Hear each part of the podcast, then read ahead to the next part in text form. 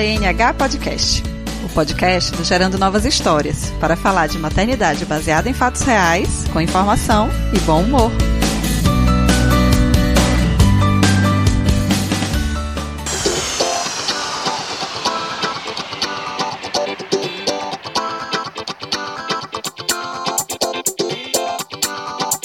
Olá, vamos começar mais um GNH Podcast. E agora em junho a gente tem um tema especial, porque junho é o mês do amor, né? A gente pode esquecer que o Dia dos Namorados no Brasil foi instituído pelo pai de Dória como um jogo de marketing. E aí a gente lembra que junho também é o dia de Santo Antônio, né? O santo casamenteiro. E a gente sente que o amor está no ar e vamos falar desse tema hoje. Mas qual é mesmo o amor mais importante da sua vida? É sobre isso que eu e a minha cérebro, minha amiga que me revira de tempos em tempos, Carol Galvão, vamos conversar hoje. Gata, seja bem-vinda de novo. Olá, um prazer estar aqui de novo e ainda mais com esse tema que me fascina.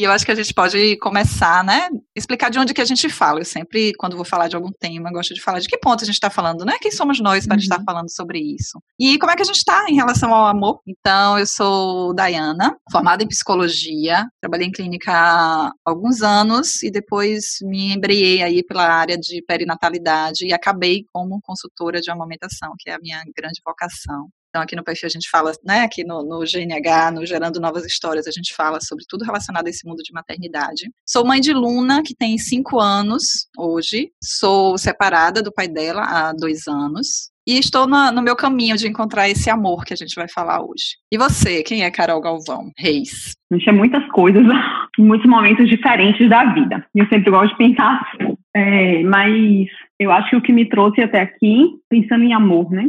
Eu sou uma pessoa que cresceu desejando um amor mais do que tudo na vida. E o amor de todas as formas. Desejando amor por filhos, amor por um relacionamento. É, e era dessa forma que eu via o amor. Tive dois filhos, trabalhei com humanização do parto, me reinventei em muitas coisas, despertei para muitas coisas. Vivi um relacionamento de 14 anos, me separei. Depois desse relacionamento, fui questionar muitas das coisas, principalmente quando eu entrei no segundo relacionamento, sobre já já vinha questionando a questão do amor romântico, da monogamia, de diversas coisas, mas no segundo relacionamento eu parei de investigar o que que era amor para mim, como que eu me relacionava com o amor. Entrei em psicologia em 2005, fiz diversos cursos na área e só estou conseguindo terminar agora, justamente porque esse amor pelos outros acabou deixando meus planos para depois mesmo, os meus planos pessoais. E estou agora, assim, cheia de gás, saindo e apaixonada por todos os meus projetos. Dentro da psicologia, eu também me apaixonei por estudar vínculo, fui estudar sistêmica, que é a área da psicologia trabalha mais com relações familiares e conjugais, e também a individualidade, porque a gente acha que quando a gente fala de família, de casal, a gente não está falando de individualidade. E esse tem sido o tema que eu tenho mergulhado para estudar e assim, me traz muita paixão mesmo. É, e eu acho que a gente já pode começar daí, né, a definir isso, de que quando a gente fala de uma relação amorosa, né, já tem essa ideia que já foi discutida, que já está bem batida, de que não tem que procurar no outro, né, a resolução dessas faltas. Ninguém é tampa da panela uhum. de ninguém, ninguém é uma laranja pela metade, né, que tem que encontrar a sua outra metade para ser feliz na vida e, e, ser feliz para sempre, né? Mas aí a gente pode partir dessa pergunta, né? O que, que seria ser uma mulher que não precisa da outra banda da metade, que não precisa de uma tampa. Nessa sociedade patriarcal, né, que sempre teve um lugar muito medíocre reservado para gente, um lugar de que para ser inteira precisaria sim encontrar uma relação perfeita, né, alguém que te completasse em todos os seus aspectos. Então, o que é que seria ser essa mulher inteira que não precisa dessa tampa nem dessa outra metade? Então, né, eu acho que essa é a grande questão e eu acho que é um ponto onde a gente se perde muito, porque a gente enxerga o inteiro como eu dou conta de tudo, eu não preciso de ninguém, eu não sinto falta de nada. E, na verdade, existe sim uma interdependência. A gente necessita do outro, dos outros, de diversas pessoas. A gente precisa do contato social, mas não é só do contato social e nem é só de um relacionamento amoroso. O relacionamento amoroso, a gente precisar de contato social não nos torna dependentes de um relacionamento amoroso. Agora, é, uma das coisas que eu fico questionando bastante é essa ideia de ser inteiro. Porque o que a psicologia mais estuda e o que a gente compreende é que somos seres desejantes, que a gente vai sempre sentir a falta, a falta de algo. E é essa falta também que vai nos movimentar, vai nos fazer buscar o tempo inteiro, né? Então a gente vai se sentir em, certa, em, em um certo momento, não, é, eu desejo isso e vou atrás disso. Quando eu consigo, já tem um novo objeto de desejo, né? E aí que eu acho que está a grande questão. A gente não vai se sentir inteiro, mas quando a gente coloca que a mulher precisa se sentir inteira sozinha, e ela não se sente porque ela vai se sentir um ser desejante, parece que tem algo de errado com ela. E não tem nada de errado com ela. Na verdade, está tudo certo. E o que a gente precisa compreender é que essa falta é nossa. Primeiro, é da nossa humanidade. E segundo, é nossa e não vai ser preenchida pelo outro. Numa relação amorosa, né, necessariamente. Exatamente, numa relação amorosa. Então, essa falta, quem precisa se responsabilizar por este sentimento de falta, pelo que eu não eu não me sentir inteira, sou eu. Não adianta procurar isso numa relação. E aí tem um ponto fundamental, né, essencial, é que a gente não foi nem ensinada a reconhecer essa falta. A gente só reconhece a falta de alguém para me proteger, alguém para me complementar, alguém para me dar segurança dentro de uma relação amorosa. E eu acho que o que você está trazendo é que a gente precisa partir do pressuposto de que, ok, faz parte da nossa constituição desejar coisas que nos faltam, mas a gente não foi ensinada a entender o que é isso, né? O que é mesmo que vai me fazer feliz? O que é mesmo que me dá prazer? Quais são os objetivos da minha vida? O que é que eu quero conquistar? Porque para eu saber se eu posso, para eu desejar, eu preciso saber, eu preciso saber o que é que eu estou desejando para eu poder caminhar nesse sentido, né? Então, como é que a gente descobre? A gente que foi ensinada há tanto tempo de que a gente, né, o nosso desejo está ali restrito a um conto de fadas de uma relação amorosa de ser feliz para sempre. De onde a gente parte para descobrir qual é o nosso desejo real, assim, que não foi construído pela sociedade, mas que é algo que vai nos impulsionar, né, a ser pessoas melhores, a buscar objetivos. Que objetivos são esses, sabe? O que eu penso, Dai, é o seguinte, que isso que você traz é essencial, porque não é só a gente pensar que a gente foi é, a gente foi ensinada a buscar o amor romântico e o amor do conto de fadas, que é um amor que não existe e que vai ser frustrante de qualquer forma, mas a gente foi ensinada a, ao cuidado. A mulher, ela precisa cuidar da relação, ela precisa cuidar da família, ela precisa cuidar do outro, ela precisa cuidar de si para o outro. Porque quando a gente fala do cuidado, do autocuidado da mulher, é muito voltada para o outro. É assim, né? você tem que se cuidar. A gente escuta muito isso, principalmente em puerpério.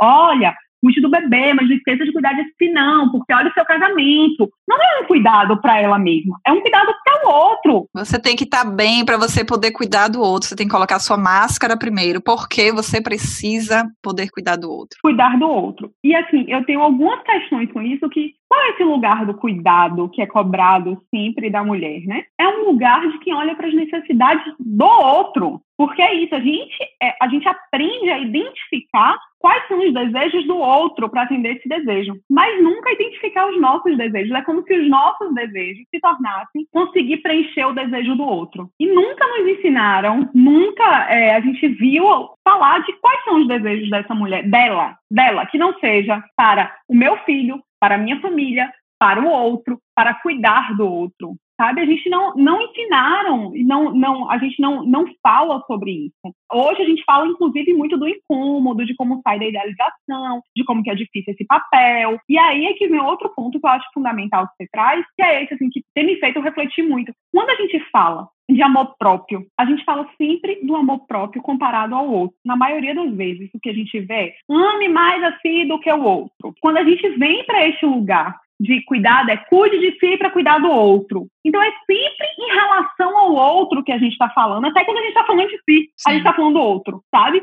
E eu acho que quando a gente começa a pensar é, nessa mulher, como ela construir este espaço dela e construir este amor, eu acho que a gente precisa convidar a olhar para si e ponto. Olhar para si significa desviar o olhar de tudo que essa mulher viveu ao longo da vida, de ser convidada a estar olhando sempre para todos e conseguir, em algum momento da vida, do dia, de rotina mesmo, parar para olhar absolutamente para si, para os seus desejos, independente do outro, independente, porque a gente também tem muito isso, a gente começa a desejar Não, mas eu acho que isso vai ser melhor também para a família. Eu acho que não interessa como que vai ser para a família. Primeiro eu preciso entender como é para mim o que eu quero. A partir do momento que eu consigo entender para mim, independente do outro, eu posso sim e devo pensar como encaixar isso numa dinâmica familiar. Mas se eu nem consigo identificar o que é só meu, a gente já não está falando de amor próprio. E aí, além de terapia, o que é que a gente pode fazer para seguir esse caminho? Que caminhos a gente pode percorrer para descobrir isso que a gente não foi ensinada, né? A gente vai ter que aprender agora. E não é fácil. Eu digo do, do lugar de quem está buscando, né? Às vezes eu me pergunto, ah, o que é que eu quero da vida?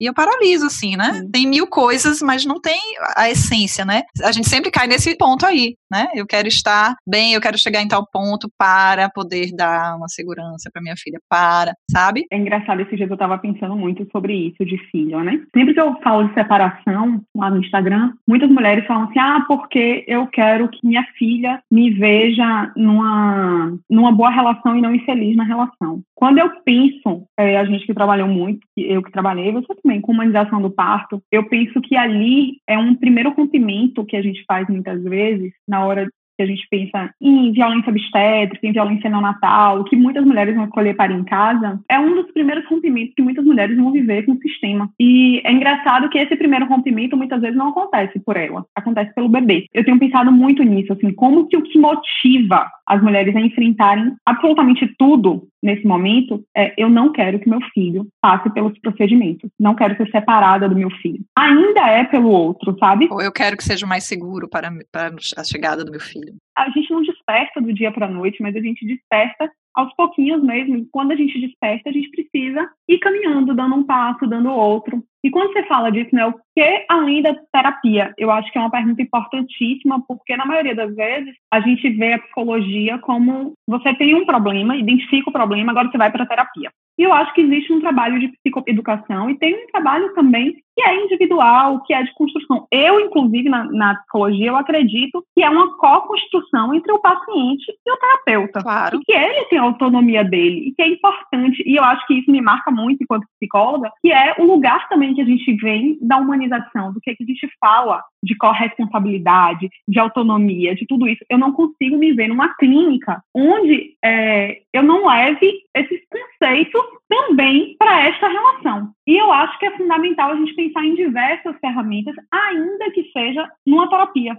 Até porque a terapia é uma hora por semana ou quinzenal, né, gente? Então vamos combinar Exatamente. que o trabalho duro a gente faz fora da terapia. Exatamente. Então eu acho que ainda com a terapia é necessário pensar mesmo uma caixinha de ferramenta para se construir, inclusive para quando tiver alta da terapia eu acho que as pessoas falam muito de autoconhecimento, por exemplo. Eu acho autoconhecimento fundamental. E terapia é uma das ferramentas para conseguir autoconhecimento. Só que a questão toda é como as pessoas vêm falando de autoconhecimento. Porque eu acho que muitas vezes banaliza o termo. Eu vejo hoje em dia, inclusive, assim, às vezes pessoas que, profissionais de marketing, vendendo autoconhecimento como se fosse uma parte do produto que ele entrega naquele pacote sobre como se tornar famoso no Instagram. E, na verdade, autoconhecimento é muito mais profundo e autoconhecimento não é uma coisa que, que se acontece durante um ah, eu vou é, esse semestre trabalhar autoconhecimento. Autoconhecimento é uma coisa que está acontecendo ao longo da vida, é um processo ao longo da vida, até porque. Você muda o tempo tá... todo. Quando você se conhece, você já é outra. Exatamente. A gente muda o tempo inteiro. Então a gente precisa construir isso como rotina mesmo, como rotina de se olhar. Eu acho que mais do que autoconhecimento é se convidar a se olhar, a se perceber, a se sentir. E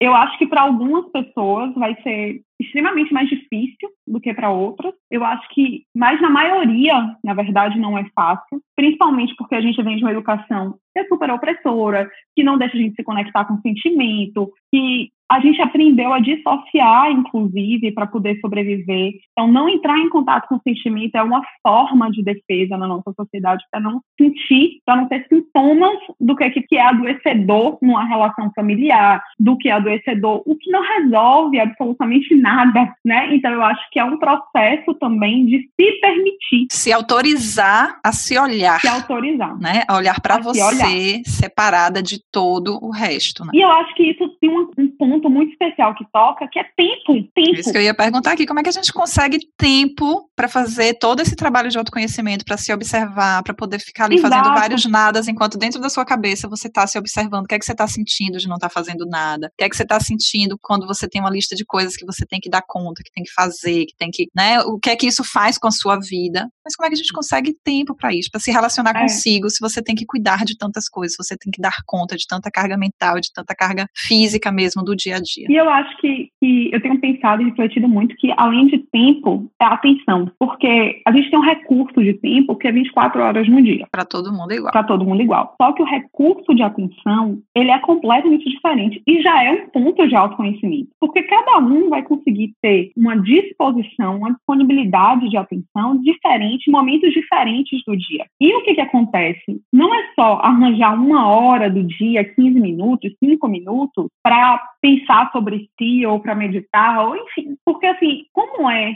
que eu disponibilizo minha atenção? Às vezes a minha atenção já foi toda disponibilizada para o trabalho, para os outros, para a relação, para os filhos. Quando eu chego em mim, nos meus projetos, já não tem mais atenção, já é esgotamento e já chega numa carga de cansaço muito grande. E aí aquilo vira muito mais um sacrifício enorme e mais um uma coisa na lista para se fazer. E você ainda tem aquela vozinha te puxando, né? Isso não é prioridade. Isso não é prioridade. Exatamente. Isso não é tão importante. Isso você pode deixar para depois, né? Vá se cuidar para amanhã você estar tá bem para poder cuidar do outro. Exatamente. E o descansar também faz parte, né? O descansar ele é fundamental inclusive para todo outro processo, mesmo de conseguir se amar e se olhar diferente. E se a gente chega com isso como mais uma coisa e que traz mais cansaço, eu não consigo ver, por mais que seja, às vezes, necessário para o primeiro passo, para a gente conseguir identificar como que a gente torna isso prioridade.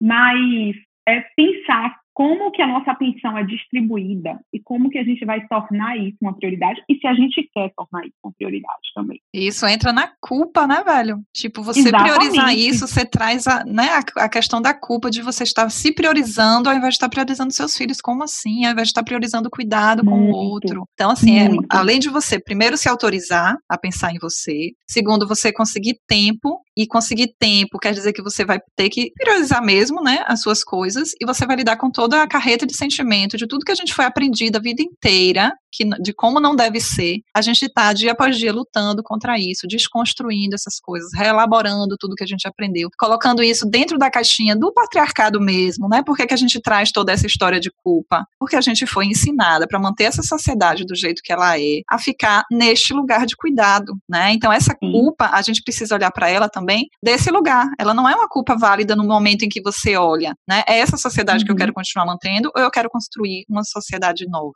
Como é que eu ajo na minha vida para construir o meu micro lugar ali, para construir essa sociedade nova, do jeito que eu imagino que é. Não é sentido culpa por estar se priorizando, porque nessa sociedade nova que a gente quer, as mulheres, elas têm um lugar especial, elas precisam reconhecer né, os seus projetos, elas precisam desenvolver toda a sua potência para poder contribuir com o mundo, sim, né? Porque a gente tem muita potência de contribuição para o mundo que fica ali limitada o tempo inteiro de, debaixo dessas culpas, debaixo dessas listas de tarefas que a gente tem que cumprir o dia inteiro para o outro. É, eu acho que isso que você fala é muito potente mesmo. E eu penso o seguinte: a culpa ela vai estar com a gente. Não tem como a gente dizer assim, ah, eu não vou, é, não vou me sentir culpada. Mas é conseguir na hora identificar eu estou me sentindo culpada. Mas eu estou me sentindo culpada por uma construção social. Eu estou me sentindo culpada por uma sociedade machista que me ensinou isso e conseguir sustentar. E eu acho que aí é que está o grande desafio para as mulheres. Pelo seguinte, a gente não, não vai se enganar, gente. A gente está falando de um padrão instalado. Então, assim, é um padrão que vai ter uma vozinha dentro da gente e vai ter muitas, vão ter muitas vozes fora também. Na hora que uma mulher se tranca num quarto e dizer, ok, eu vou agora me cuidar, ou eu vou ler o meu livro, ou eu vou escrever algo que eu vou escrever um projeto vai ter muita gente batendo na porta e invadindo este espaço. Vai por quê? Porque, primeiro, que o espaço da mulher sempre foi invadido. A gente sempre deixou que o nosso espaço fosse invadido também. E a gente precisa se responsabilizar por isso. E na hora que a gente se responsabiliza por não, este espaço aqui eu preciso para mim, para construir o que eu acredito, inclusive no mundo. Porque é isso que você fala, imagina quantos projetos maravilhosos para o mundo, para a humanidade, existem nesse momento na cabeça de diversas mulheres e que não são colocadas em prática. Justamente porque são os últimos itens da lista, são quando, quando der tempo, quando for possível, quando as crianças crescerem, quando e é sempre nesse quando. Então as pessoas vão invadir sim esse espaço e a gente precisa sustentar. E aí passa por uma coisa que a gente fala muito em relacionamento e que eu acho que não tem como falar disso. E principalmente do aí aí sim eu acho que se trata do relacionamento é, do, do eu e do outro, que é o sustentar, sustentar limites, sustentar bordas. A gente não foi ensinada a sustentar limites e nem a sustentar as bordas. E o que, que a gente faz? A gente recua, a gente tenta por caminhos indiretos, a gente passa a madrugada acordada para poder fazer aquilo que a gente sonha. A gente vai porque eu não, não dou conta de sustentar o conflito. Porque o que foi que ensinaram a gente? Que quando um não quer, dois não brigam, que releve, que não. Olha, se saia de problema, tente de outra forma. E a gente foi aprendendo assim. E a gente tem que, ah, que mulher tem um jeitinho, mulher sabe, mulher sabe fazer de outras formas. E a gente não sustenta o conflito. Então a gente deixa sempre ser invadida para tentar conseguir organizar isso de uma outra forma quando dá. E aí a gente precisa pensar o que é, que é o conflito. O conflito causa desconforto, causa desconforto na gente, principalmente. Por esse medo, por tudo que a gente foi ensinado socialmente. Mas ele vai causar consequências sim. Mas quem disse que o conflito só vai trazer consequência ruim? Porque às vezes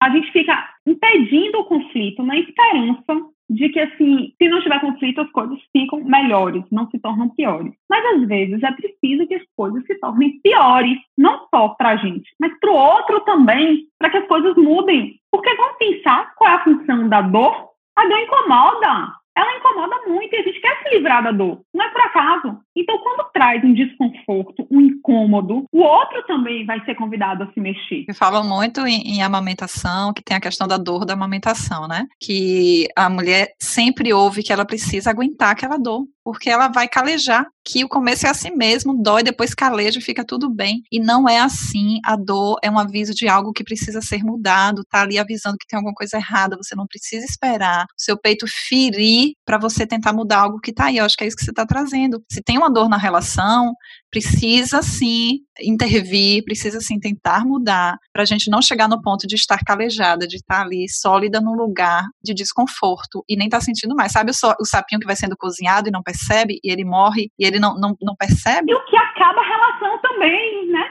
Acaba a relação. A, a, o relacionamento deixa de existir. Por mais que você esteja ali casado, muitas vezes você está casado numa mesma casa e não existe mais relação. E aí é que tá. A gente fica nessa situação de o que, que eu acho que é a grande questão, né? A gente suporta muito a dor. A mulher suporta mesmo, a gente suporta muito. E quando a gente suporta esse tanto, a gente toma a responsabilidade da dor, do sofrimento, dos conflitos, todas pra gente para que não tenha conflito. Então, o que, que acontece? O incômodo, eu engulo o sapo, eu faço de outra forma, e o outro não se incomoda. Muitas vezes, o incômodo está só na gente. E aí, o, no conflito, teria oportunidade de se ver é, outras possibilidades, de se construir outras coisas mais saudáveis para a relação, a gente empaca naquela homeostase porque a gente não quer sustentar o conflito. Eu fico pensando muito assim, né? Como que foi difícil para mim, inclusive, sustentar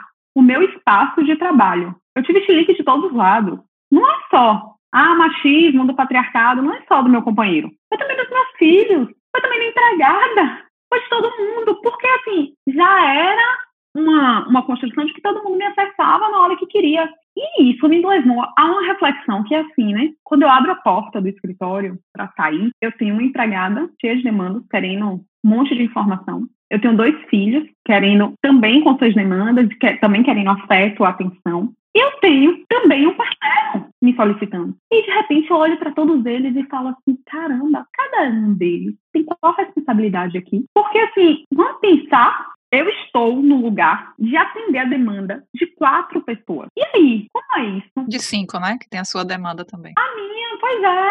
Mas assim, tirando a ideia que eu saí do escritório, que aqui, porque aqui eu, eu medito e eu faço tudo aqui. Aqui, é, aqui já virou tudo. Mas assim, é uma pessoa para se dividir para quatro demandas e assim, e a gente pensar que a moça que trabalha aqui, ela, na verdade, está me trazendo uma demanda de uma terceirização que eu faço dos cuidados da casa, que já é um super suporte, na verdade, mas não deixa de ser carga mental. E eu vou te dizer assim, que mesmo assim, eu ainda tenho um parceiro, uma série de questões, mas que se responsabiliza muito por carga mental. Muito com a casa, com tudo. Mas existem coisas que chegam. E eu acho que a gente precisa também discutir isso em relação aos filhos. Eu preciso dizer para os meus filhos, eu não estou totalmente disponível para eles o tempo inteiro. E eu preciso dizer isso para eles porque não é só para preservar o meu espaço, é também para ensinar ele, para ensinar minha filha que ela precisa construir o espaço dela, independente de que ela não está errada e de que ela é autorizada sim. Então, assim, vai ser muito mais fácil para minha filha conseguir sustentar esse espaço se ela vê que eu sustento com ela. Eu preciso ensinar o meu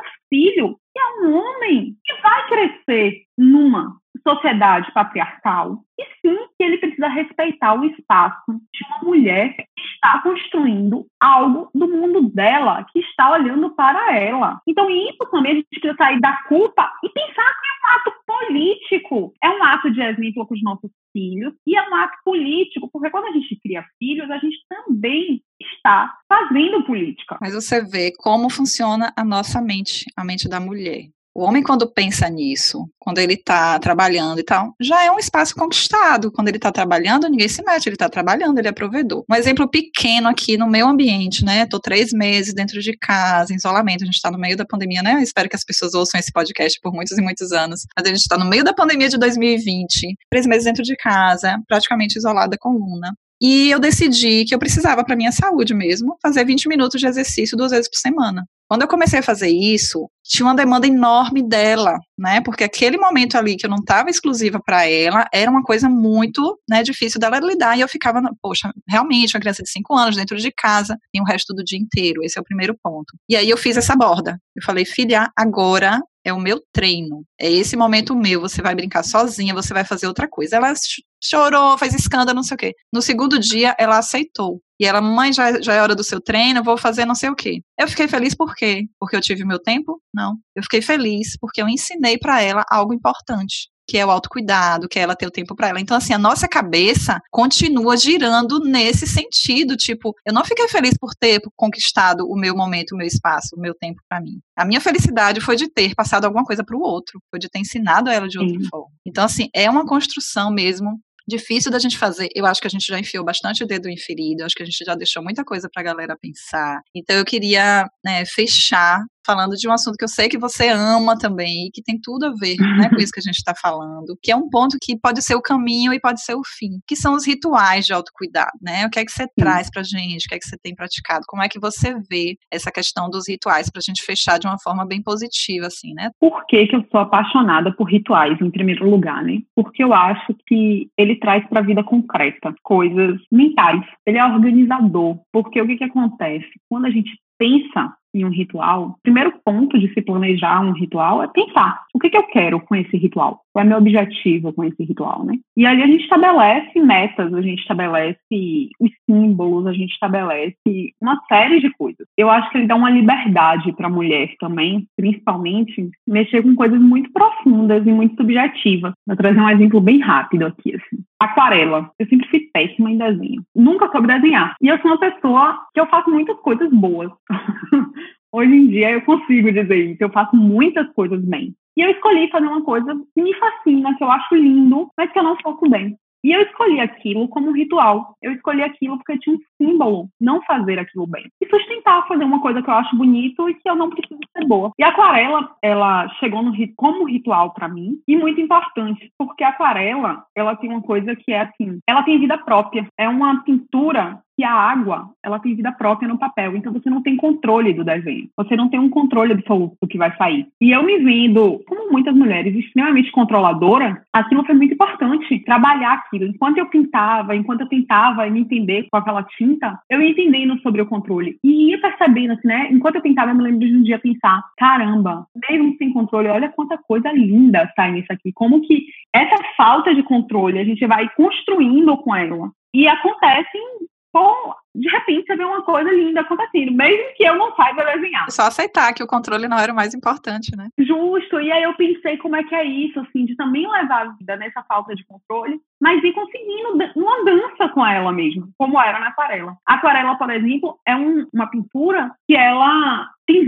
diversas camadas. E aí, quando a gente pensa nas diversas camadas, também tem um tempo entre uma camada e outra. Isso me ensinou tanto sobre o que é chegar a algum lugar, né? Porque muitas vezes a gente quer chegar a um lugar, mas a gente quer, eu sempre falo isso, a gente quer sair do ponto A para o ponto B. E na verdade a gente tem camadas até conquistar o que a gente precisa. E isso trazendo até para a questão do, do amor próprio, do autocuidado, para a gente conseguir chegar a esse amor próprio, esse autocuidado, a gente vai precisar passar por camadas. E entre uma camada e outra, é o tempo que vai acontecendo, né? Então eu acho que é, a gente também, nesses rituais, a gente tem a construção do símbolo. Então, assim, o que, é que eu vou fazer? Eu vou tirar um tempo para mim, como ritual. O que, que é? É tomar um chá, ouvir uma música? É fazer yoga? É escrever, é um processo de escrita terapêutica, é fazer um projeto. Não, não é isso, é fazer ginástica. O que que é? E assim, tirar também a ideia de que o ritual é apenas, e a gente está falando aqui de ritual como hábito, né? Porque tem diversos tipos de rituais e tem, inclusive, rituais que vão ser pontuados, que é para a gente internalizar, organizar algo muito importante. E se a gente pensar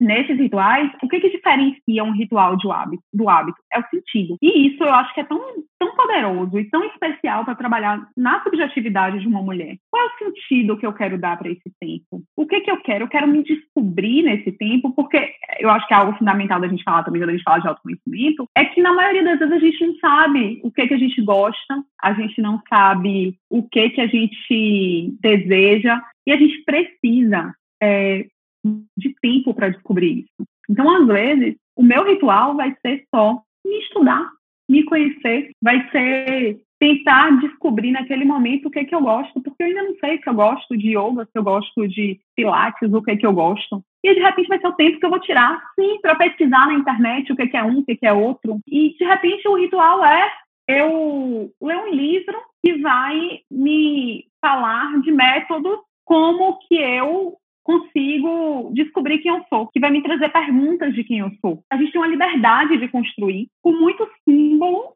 é, dentro da subjetividade de cada um. E que se torna muito especial, porque às vezes, e principalmente quando a gente constrói ele como um hábito, quando a gente se vê nesse lugar, né? Eu, por exemplo, hoje tenho um hábito de toda vez que eu entro para trabalhar, eu coloco uma aromaterapia, faço um exercício de três minutos de atenção, porque eu tenho muita dificuldade com atenção, faço uma vela, de olhar a vela, mas aquilo já também vai me organizando a vir para o lugar, principalmente a gente que está dentro de casa, né? A sair da casa e entrar neste novo ambiente, neste momento. É como se eu criasse um momento através do ritual. E eu acho que é isso, é pensar nos símbolos, no que a gente quer. E você prometeu lá na sua página que você vai falar sobre rituais, né? Todo dia você diz, vou, vou, vou voltar aqui, vou voltar aqui. Agora você vai assumir o compromisso de falar sobre rituais. Sim, vamos Quando falar. o podcast for lançado, para a gente poder fazer esse link. Sim. E quero te agradecer demais. Eu sei que a gente tem essas conversas conversas o tempo inteiro, o dia todo, mas é um prazer receber você aqui, né, no GNH, uhum. para a gente poder, enfim, passar isso, né, para as pessoas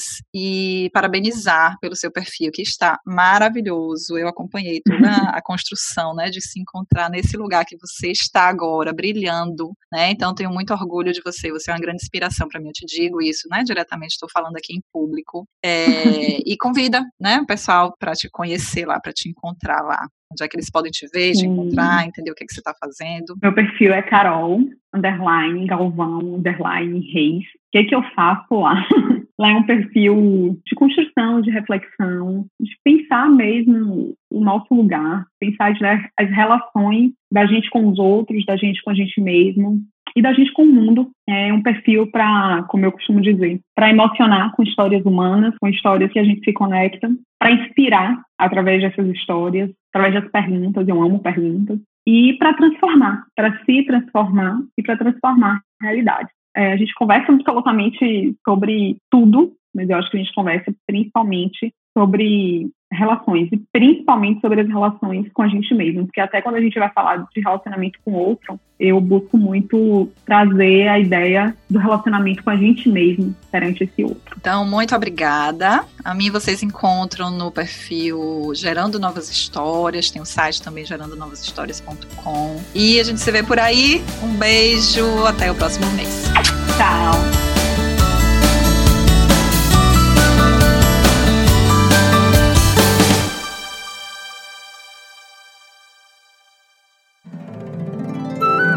Mais um produto com a edição Senhor A.